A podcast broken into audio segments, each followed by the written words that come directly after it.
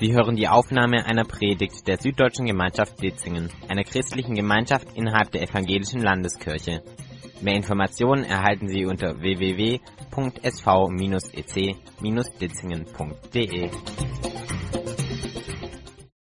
Ich freue mich sehr, dass wir heute Abend bei euch sein darf und wir gemeinsam Gottesdienst feiern dürfen. Und ihr merkt schon ein bisschen, ich bin ein bisschen angeschlagen.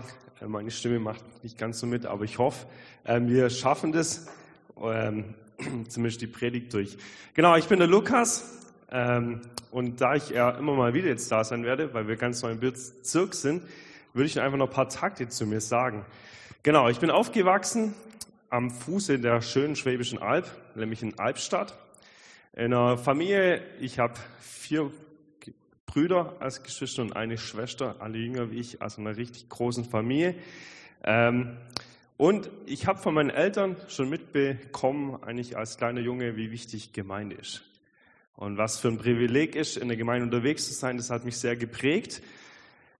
Ähm, so wie alle, wahrscheinlich viele Teenager, hatte ich aber auch die Phase, ich hatte keinen Bock mehr auf Schule, habe dann eine Ausbildung gemacht ähm, zum Elektroniker für Geräte und Systeme und habe das auch sehr gefeiert. Aber in der Zeit hat Gott mir immer wieder gezeigt, wahrscheinlich eine viel größere Leidenschaft. Und meine Leidenschaft war damals nicht die Arbeit, sondern eher meine Freizeit, wo ich viel in der Gemeinde gemacht habe. Und es war immer so ein Thema, wo mein Jugendreferent, dafür bin ich unglaublich dankbar, immer gesagt hat, du musst studieren gehen, du musst was mit Jugendlichen machen. Und über verschiedene Umwege, sage ich mal, bin ich nach Liebenzell gekommen und habe dort dann Theologie studiert ähm, saß mit Paul in vielen Vorlesungen zusammen. Genau, wir haben gleichzeitig angefangen.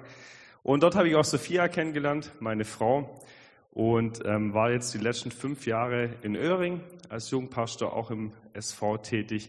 Und jetzt seit September sind wir in Hemming gemeinsam dort als Pastoren-Ehepaar tätig und machen da sowohl Kinder als Jugendarbeit als auch ähm, die pastoralen Tätigkeiten, so sage ich es mal.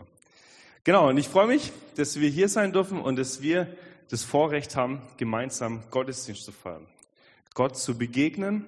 Und ich will ein bisschen einsteigen in meine Predigt ähm, mit einer Begebenheit aus meiner Kindheit, aber vielleicht kennt diese Begebenheit auch der eine oder andere von euch.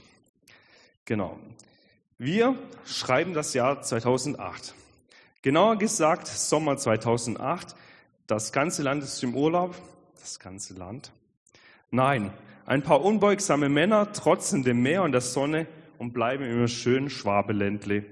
Diese 60 Jungs und ihre männliche Betreuer leben in ihren Zelten und genießen gemeinsam die freie Zeit und Ruhe. In dieser Gemeinschaft fühlen sie sich wohl und sicher. Ich selber war einer dieser Männer. Und ich kann mich sehr gerne oder erinnere mich immer sehr gerne an so Zeltlager und auch an verschiedene Geschichten, wie zum Beispiel diese. Es war eine ruhige Nacht. Die Kinder waren sehr müde gewesen und sind sehr schnell eingeschlafen. Nach der Mitarbeiterbesprechung kroch auch ich in meinen Schlafsack. Das beruhigende Knistern des Feuers half mir zur Ruhe zu kommen. Ich ließ den Tag nochmals vor meinen Augen Revue passieren. Es war ein guter Tag gewesen und ich dankte Gott für diesen wunderbaren Tag. Und als ich gerade am Einschlafen war, hörte ich die Nachtwache am Zelt vorbeigehen. Wie genial ist es, dass jemand wacht und ich ruhig schlafen kann, dachte ich bei mir und schlief langsam ein. Mitten in der Nacht wurde ich von einem Geräusch aus dem Schlaf gerissen. Überfall! schrie jemand über den gesamten Zeltplatz. Und da wusste ich sofort, was los war. Ich zog mir schnell meine Klamotten an, rannte raus aus dem Zelt, denn jetzt mussten wir unsere Fahne und unsere Ehre verteidigen. Keine Ahnung, ob jemand so eine ähnliche Kindheit hatte oder als Mitarbeiter auf dem Zelllager oder so dabei war. Aber ich erinnere mich immer wieder sehr gerne an diese Zeit. Besonders die Nächte waren aufregend, wenn es darum ging, die Fahne zu bewachen und zu verteidigen. Und das Geniale bei uns im Zeltlager war, dass wir jede Nacht eine feste Nachtwache hatten. Somit hatte ich zumindest als Mitarbeiter selbst die Wahl, ob ich nachts aufstehe und mithelfe im Überfall oder ob ich einfach liegen bleibe und schla weiter schlafe. Auf jeden Fall konnte ich jede Nacht ruhig schlafen, weil ich wusste, es gibt jemanden, der über mich wacht und mich und auf die Kinder aufpasst. Ich durfte mich einfach hinlegen, ich durfte schlafen, ich durfte mich ausruhen. Ruhe finden. Das ist manchmal gar nicht so leicht. Vor allem dann nicht, wenn das eigene Leben bald zu Ende sein könnte. Dann nicht, wenn man von seinen Feinden verfolgt wird. Wenn die eigenen Freunde sich gegen einen erheben, wenn die eigene Familie sich gegen einen verschwört, wenn plötzlich es so scheint, dass alle gegen einen sind. Und alles, für was man gekämpft hat, auf einmal zunichte ist, es kaputt ist. Woher kommt mir dann noch Hilfe? Wer hilft einem? Und genau diese Situation hat David erlebt. David, der mächtige König. David, von dem wir lesen, der hat alle seine Feinde besiegt. Der hat sein Reich vergrößert, gefestigt. Und dieser David, dieser mächtige König, steht plötzlich verlassen und alleine da. Sein eigener Sohn Absalom hat auf einer hinterlistigen Art und Weise die Macht und die Herrschaft des Landes Israel an sich gerissen.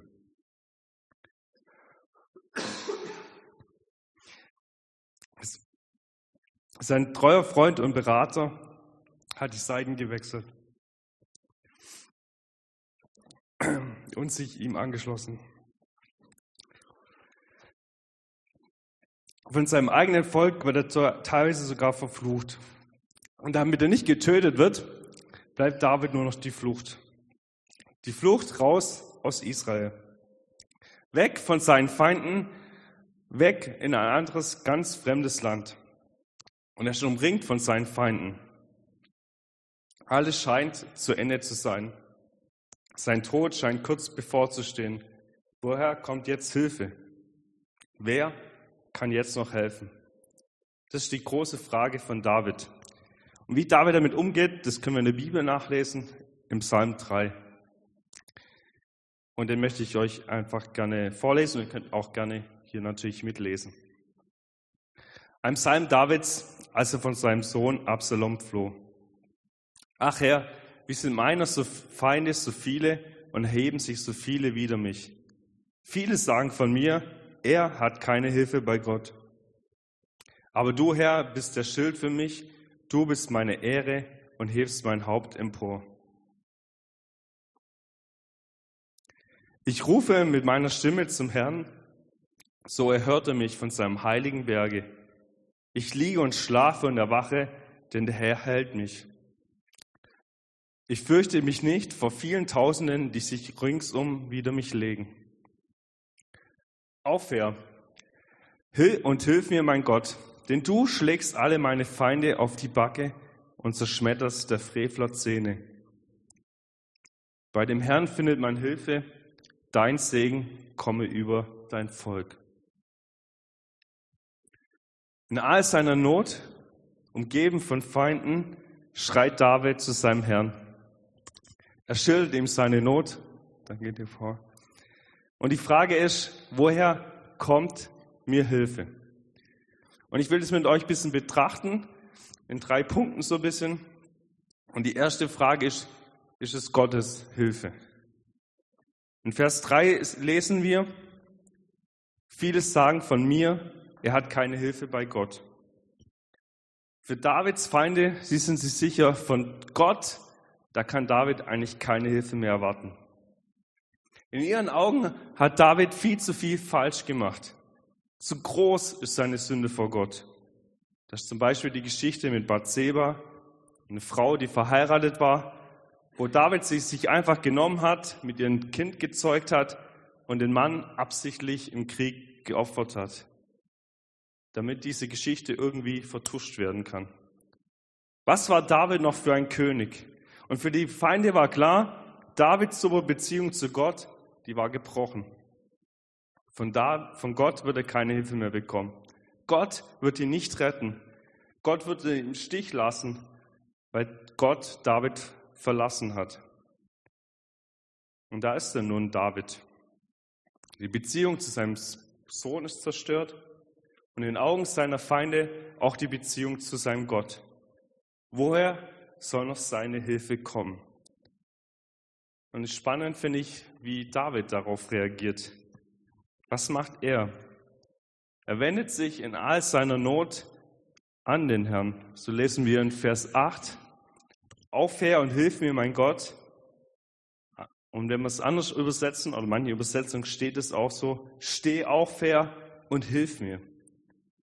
David bittet Gott um sein Vorangehen und seine Hilfe. In all seiner Not, die David hat, hält er an diese Beziehung mit Gott fest. Er ist sich gewiss, wenn mir jemand hilft und helfen kann, dann ist es Gott. Also für ihn kein Fragezeichen, ob Gott hilft, sondern für ihn ein Ausrufezeichen. Gott hilft. David richtet seinen Blick auf seinen Gott, auf den Gott, der er schon immer wieder in seinem Leben erfahren hat. Auf den Gott, der ihn überhaupt zum König gemacht hat. Auf den Gott, der ihm bei all seinem Tun so viel Gelingen geschenkt hat. Und auf den Gott, dem er trotz seinen Fehlern Vergebung erfahren hat. David glaubt fest daran, er erfährt Hilfe bei Gott. Und es wird auch am Ende im Vers 9 von diesem Psalm eine Art eigentlich Glaubensbekenntnis, ah, das habe ich gar nicht drin, ähm, sichtbar. Da heißt es nämlich, bei dem Herrn findet man Hilfe. David glaubt fest daran, dass der Herr ihn aus der Situation retten kann.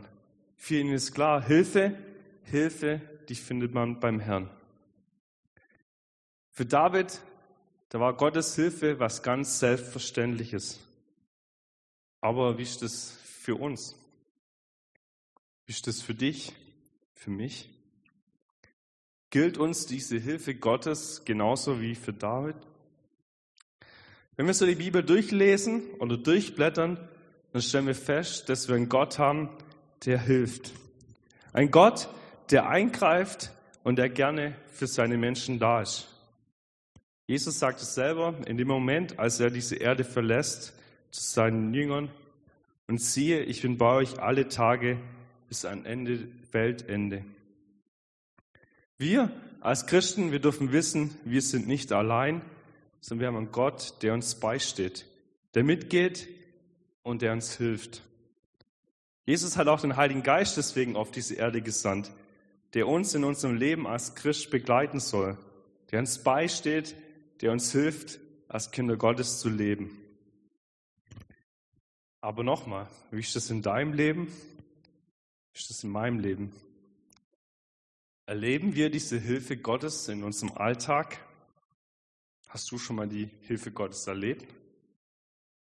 Weil wenn ich so in mein eigenes Leben hineinschaue, wenn ich das betrachte, vielleicht auch ein bisschen kritisch, dann stelle ich eine große Differenz da fest.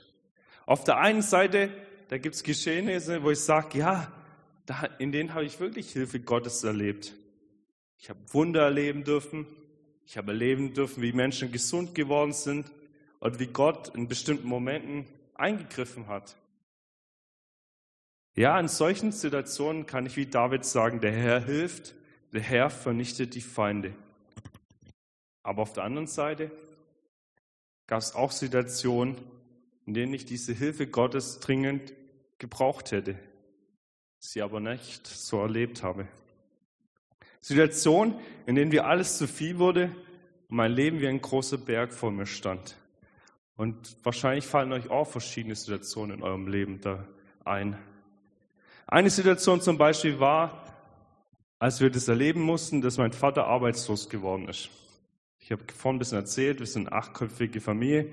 Mein Vater war arbeiten, meine Mutter war noch daheim bei uns Kindern und hat nur teilweise gearbeitet und er war selbstständig und hat keine ähm, Anschlussanstellungen gekriegt.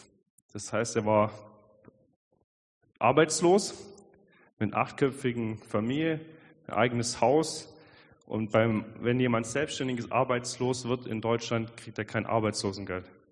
Also werden auch keine Zuschüsse oder irgendwas. Und es war für mich so ein Moment, wie kann das Gott zulassen? Ja, wir diese investieren, meine Eltern sehr viel in die Gemeinde, alles möglich gemacht und plötzlich stehen wir so vor so einem Aus. Und es hatte verschiedene auch Konsequenzen. Wo war Gott? Wo war seine Hilfe? Und im Rückblick kann ich sagen, seine Hilfe war da, Nur ich habe auch nicht auf ihn geschaut. Ich habe gedacht, wir kriegen das irgendwie selber im Griff. Habe vielleicht auf die Probleme gestarrt. Ich habe gedacht, wir kommen selber aus dieser Zeit heraus, bekommen das wieder selber in den Griff. Und ich glaube, solche Muster kennt jeder von uns. Aber es ist eigentlich falsch. Weil ich war auf die Hilfe oder wir waren auf die Hilfe Gottes angewiesen. Und nur mit seiner Hilfe konnten wir diese Tiefpunkte in unserem Leben überwinden. Wir haben das zum Beispiel erlebt, dass plötzlich Geld im Briefkasten war. Oder dass große Körbe mit Lebensmitteln vor unserer Tür standen. Weil andere Leute sich um uns bemüht haben und uns versorgt haben, mitversorgt haben. Die Hilfe Gottes, manchmal so konkret, manchmal aber auch ziemlich abstrakt. Wie soll mir Gott helfen? Wie kann seine Hilfe aussehen? Und ich finde es spannend, dass David hier in diesem Vers oder in diesem Bild, äh, in diesem Psalm ein gutes Bild dafür benutzt. Er macht deutlich, wie so eine Hilfe aussehen kann. Und da heißt es in Vers 4, aber du Herr bist der Schild für mich, du bist meine Ehre und hebst mein Haupt empor. Ja, genau. Und er sagt, Gottes Hilfe ein Schild und deswegen habe ich euch mal ein Schild mitgebracht. Ja. Für was benötigt man denn so ein Schild? Oder hat man mal benötigt, ich glaube heutzutage. Ihr dürft ruhig reinrufen. Zur Abwehr. Ja, haben wir noch eine Idee? Du weißt, zu wem man gehört. Ach so, wegen den Farben oder so, ja? Gute Idee. Schutz, genau. Genau, also richtig gute Punkte, die ihr da schon habt. Ich stelle das mal hier vorne hin.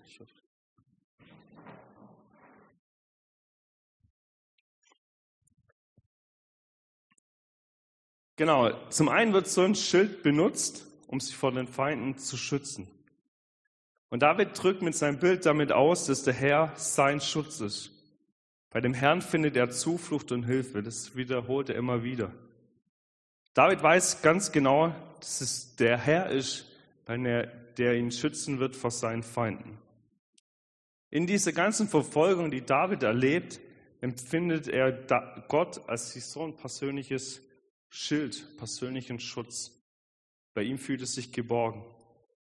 David weiß, bei Gott wird ihm nichts passieren. So ein Schild dient als Schutz, genau, das sehen wir uns gleich. Im Krieg oder in den Kämpfen wurde es aber auch zum Angriff genutzt. Wenn Gott mein Schild ist, dann steht er gegenüber meinen Feinden, weil die Schilder sind immer das Erste, was kommt. Es, er ist es, der nun gegen meine Feinde kämpft, nicht mehr ich, sondern dieses Schild, also Gott. Und David bringt es in Vers 8 ziemlich deutlich auf den Punkt, wo er sagt, denn du schlägst alle meine Feinde auf die Backe und zerschmetterst der Frevler Zähne. David weiß, dass Gott selber zurückschlagen wird. Gottes Eingreifen hier in diesem Story passiert nicht nur passiv, sondern es wird richtig aktiv. Und ich finde es auch interessant, wie deutlich hier David seine Ausführungen sind.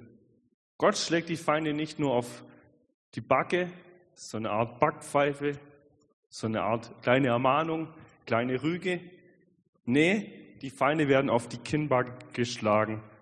Das heißt, sie bekommen so einen richtigen Kinnhaken, sodass die Zähne zerschmettert werden. Warum? Durch den Mund haben die Feinde David und Gott beleidigt. Und deswegen sagt David, werden sie es am eigenen Mund zu spüren bekommen. Gott stellt dadurch seine Ehre wieder selber her. Und die Feinde Davids fürchten sich nicht vor Gott, werden auch vor dieser Strafe Gottes getroffen, weil Gott seine Gläubige auch gegenüber den Feinden vertritt. Und ich finde bei diesem Bild mit diesem Schild schon ein drittes. Und ich finde für mich persönlich das Wichtigste. Und zwar kann ich mich dahinter verbergen. Also wenn man so ein Schild hat, da kann man sich richtig gut verstecken und man sieht die Feinde nicht mehr.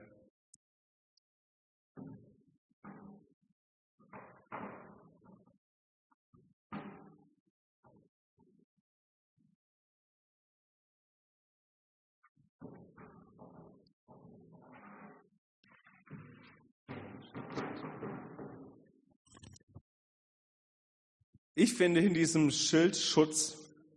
Und das Geniale dabei ist, wenn ich hinter diesem Schild mich verberge, dann sehe ich meine Feinde nicht mehr. Ich kann sie auch nicht mehr sehen. Mein ganzer Fokus und meine ganze Aufmerksamkeit liegt allein auf diesem Schild. Und alles, was in meinem Blickfeld ist, ist dieses Schild vor mir. Wenn Gott also mein Schild ist, dann liegt mein ganzer Fokus auf ihm. Mein komplettes Sein ist auf ihn ausgerichtet. Alle Feinde, die es irgendwo gibt, berühren mich überhaupt nicht mehr, weil ich sie nicht mehr sehen kann, weil ich Gott allein im Blickfeld habe. Und David sagt dann, wenn ich dieses Schild annehme, wenn ich die Hilfe Gottes annehme, dann werde ich auch Ruhe finden. Und das ist so auch mein dritter Punkt. David berichtet in Vers 6 und 7, beschreibt es selber, wie er diese Ruhe empfindet. Und dann sagt er, ich liege und schlafe und erwache, denn der Herr hält mich. Ich fürchte mich nicht vor vielen Tausenden, die sich ringsum wider mich legen. Wir müssen, glaube ich, nochmal zurück zu dieser Story, wo David eigentlich drinsteckt. David ist umgeben von einem riesengroßen Kriegsvolk. Jeden Moment kann es zu einer entscheidenden Schlacht kommen. Und im Krieg gibt es keine Zeit, sich hinzulegen und zu schlafen. Weil in jedem Moment kann der Feind angreifen. David hat eigentlich jeden Grund, sich um seine, sich, um seine Männer zu sorgen. Es wäre völlig normal, wenn David nicht schlafen könnte, wenn er in seinem Zelt auf und ablaufen würde und nicht zur Ruhe kommen werden. Aber David sagt, ich finde Ruhe. David findet Ruhe bei seinem Herrn weil David um Gottes Schutz weiß, kann er selber schlafen und ruhen. Selbst in dieser gefährlichen Zeit kann David entspannt sein. Obwohl tausende Krieger seinen Tod wollen, fürchtet sich David nicht, weil er weiß, dass Gott sein Schutz ist. Weil für David der Beistand Gottes viel größer ist als die Furcht vor den vielen tausenden Kriegern um ihn herum. David kann sich hinlegen, er kann schlafen, er kann still werden und sich ausruhen, weil er weiß, Gott stützt und hält mich. Bei Gott findet man Ruhe. Aber jetzt mal ehrlich, erlebst du diese Ruhe in deinem Alltag? Ist unser Alltag nicht geprägt voll von Stress und Hektik? Muss nicht heutzutage nicht immer alles voll sein, voll verplant sein? Muss nicht ständig immer was gehen? Will nicht jeder was von mir? Mein Chef, meine Familie, mein Verein, meine Gemeinde und ich vielleicht auch noch? Wo kann ich da noch Ruhe erfahren? Weil wenn ich so in mein persönliches Leben schaue, dann bin ich doch ehrlich und sage, ich erlebe diese Ruhe Gottes sehr selten. Da liege ich abends wach im Bett und kann nicht einschlafen, weil mich beschäftigt, was am nächsten Tag vielleicht sein wird. Ob ich das hinbekomme, was ich mir vorgenommen habe. Ob es gelingt, ob es gut wird. Und gerade wenn irgendwas Besonderes ansteht, was vielleicht zum ersten Mal ansteht oder irgendwie viel Aufwand war, dann ist für mich echt ein großer Kampf. Brauche ich Stunden gefühlt, um einzuschlafen. Mache mir über alles Gedanken, rechne nochmal alles durch und rechne immer natürlich mit dem Schlimmsten. Damit ich nichts vergesse, damit dir ja kein Fehler unterläuft. Ich bin dann so unruhig, dass ich einfach keine Ruhe finde zum Schlafen. Und ich glaube, in unserem Leben haben wir oft solche Situationen, in der wir hilflos sind, in der wir unruhig sind. Und ich glaube, genau für diese Situation hat David diesen Psalm geschrieben, damit er uns deutlich macht, wo wir Hilfe und Ruhe finden. Und es liegt an uns, ob wir wie David unseren Fokus auf Gott richten oder ob wir auf unsere Feinde, was sind unsere Feinde? Probleme, Sorgen, Ängste starren. Und David macht mit diesem Psalm Mut, dass wir unseren Blick auf Gott richten sollen, auf den, der uns wirklich helfen kann. Wenn wir nochmal das Bild nehmen mit diesem Schild, dann ist es meine Entscheidung, ob ich dieses Schild nehme für die Kämpfe in meinem Leben oder ob ich es einfach links liegen lasse. Und ich erlebe es immer mal wieder in meinem Leben, dass ich es oft einfach links liegen lasse. Dass ich deswegen auch nicht checke und nicht kapiere, dass Gott eingreift, weil ich ihn gar nicht im Fokus habe, weil ich ihn gar nicht im Blickfeld habe. Manchmal greift Gott ein, aber trotzdem checke ich es nicht. Und ich erlebe Gottes Hilfe erst dann ganz bewusst, wenn ich hinter ihm, hinter diesem Schild Deckung suche und mich auf ihn fokussiere und ihn die Kriege und die Kämpfe meines Lebens bezwingen lasse. Und hinter dieser Deckung darf ich Ruhe finden, darf ich mich entspannen und darf ich ausruhen, weil es seine Angelegenheit ist. Und wie ich es vorhin angestellt habe, fällt mir das schwer, auch in meinem eigenen Alltag. Deswegen, wie kann es funktionieren? Und ich glaube, es ist so ähnlich wie so beim Krieger, der so ein Schild benutzt. Auch ein Krieger, der braucht jahreslanges Training, bis er dieses Schild richtig gut benutzen kann. Und es gibt schmerzliche Niederlagen, es gibt aber auch immer wieder kleine Erfolge. Und ein Krieger wird sein Leben lang trainieren und versuchen, sein Schild immer besser zu führen und besser einzusetzen. Und ich glaube, so ähnlich soll mit unseren Kämpfen in unserem Leben. Wir müssen lernen und immer wieder neu trainieren, hinter Gott, bei Gott Deckung zu suchen, hinter seinem Schild. Es nicht links liegen zu lassen, sondern es täglich im Gebrauch zu haben.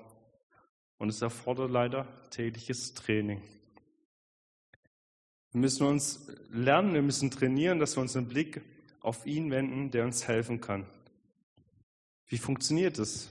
Natürlich, indem wir mit ihm reden, beten, indem wir eine Bibel lesen, indem wir Gemeinschaft haben mit anderen Christen, aber ich glaube noch in so viele mehr. Wenn ich zum Beispiel abends wieder unruhig bin und nicht schlafen kann, dann ist mein Ziel, mich auf Gott zu konzentrieren. Mit ihm ins Gespräch drüber zu kommen, was mir jetzt vielleicht Sorgen bereitet oder worüber ich mir Gedanken mache. Und wenn das nicht hilft, dann hilft es auch manchmal einfach aufzustehen, ähm, nochmal das Bett rauszugehen, vielleicht nochmal die Bibel zu greifen oder irgendwas anderes, um mich mit ihm zu beschäftigen uns in seine Hand zu legen. Und ich glaube, es gibt noch viele andere Möglichkeiten, in unserem Alltag zur Ruhe zu kommen. Zum Beispiel im Büro. Wenn du im Büro sitzt und merkst wieder, boah, wie schaffe ich die vielen, vielen Aufgaben? Ich glaube, so manche einfache, kurze Momente helfen einem. Wenn man zum Beispiel zur Ruhe kommt und sagt, einatmet, Gott, du bist hier und ausatmet und ich bin auch hier es bewusst zu machen. Ich bin nicht allein in dieser Situation. Oder vielleicht daheim im Haushalt oder wo auch immer Lobpreismusik dazu zu hören. Oder Predigen anzuhören oder Podcasts, ähm, denen, wo man vielleicht mal einfach so zuhört. Oder einer der Punkte, wo mir sehr helfen, ist, spazieren zu gehen. Rauszugehen in die Natur und einfach mit Gott darüber ins Gespräch zu gehen, was einen gerade so beschäftigt, oder was einem gerade auch vielleicht die Kämpfe im Leben gerade sind. In den vielen Jahren, auf denen ich auf unserem Jungschatzellager dabei war, konnte ich immer ruhig und entspannt schlafen, weil ich wusste, es gibt Mitarbeiter, die auf mich aufpassen, die mich beschützen, damit ich Ruhe finden kann. Und ich bin davon überzeugt, dass wir das auch in unserem Alltag, unserem Leben als Christen entdecken dürfen, weil Gott es zugesagt hat das uns helfen und beistehen will. Und die Frage, die ich dir heute mitgeben möchte, ist, benutzt du dieses Schild Gottes oder nicht? Und wenn ja, wenn du sagen würdest, ja, ich benutze es, dann sei dankbar. Dann sei unglaublich dankbar, für, weil du etwas sehr Wertvolles für dein Leben entdecken durftest. Bleib dran und ermutige andere in der, in der Gemeinde, im Gottesdienst, in einer kleinen Gruppe. Erzähl davon, wo du erlebst, wie Gott eingreift, wie Gott dir hilft. Und wenn du dieses Schild nicht benutzt, oder wie ich immer mal wieder links in der Ecke liegen lässt, dann will ich dir Mut machen, mach sie wieder neu, ganz bewusst. Gott hilft. Und mach es konkret.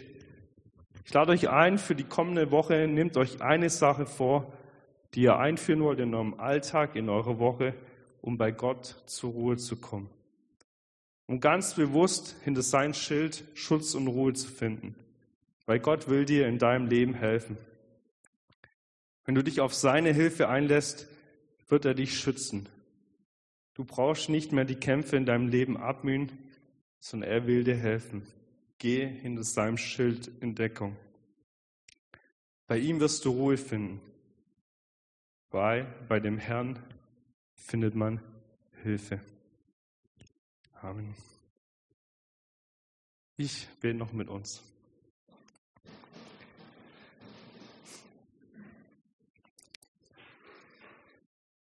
Jesus, ich danke dir von Herzen dafür, dass wir wissen dürfen, dass du Gott bist, der uns begleitet und der mitgeht. Ich danke dir für diesen Psalm 3, für die Erfahrung, die David mit uns teilt, wo seine Erfahrung so ein Vorbild sein kann für uns. Und du siehst ganz genau, wie unser Alltag aussieht. Du siehst ganz genau, in welchen Situationen wir gerade drinstecken. Vielleicht auch in manchen Kämpfen. Und ich bitte dich so sehr, dass wir das erleben, dass wir zu dir rennen und hinter deinem Schild in Deckung gehen. Dass wir dich kämpfen lassen, das, wo wir oft denken, das müssen wir selber klären, sondern dass wir zu dir kommen und dir die Kämpfe eher anvertrauen, die es gibt in unserem Alltag, in unserem Leben. Und danke, dass du versprochen hast, wenn wir zu dir kommen, dass wir Ruhe finden dürfen bei dir, dass du uns das geben wirst, was wir brauchen, und du siehst ganz genau, was bei jedem Einzelnen ansteht in der nächsten Woche, was auf uns zukommt. Und ich danke dafür, dass du mitgehst, dass du begleitest.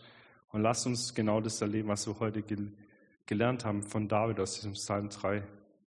Dass wir bei dir Schutz und Hilfe finden und bei dir Ruhe finden dürfen. Amen.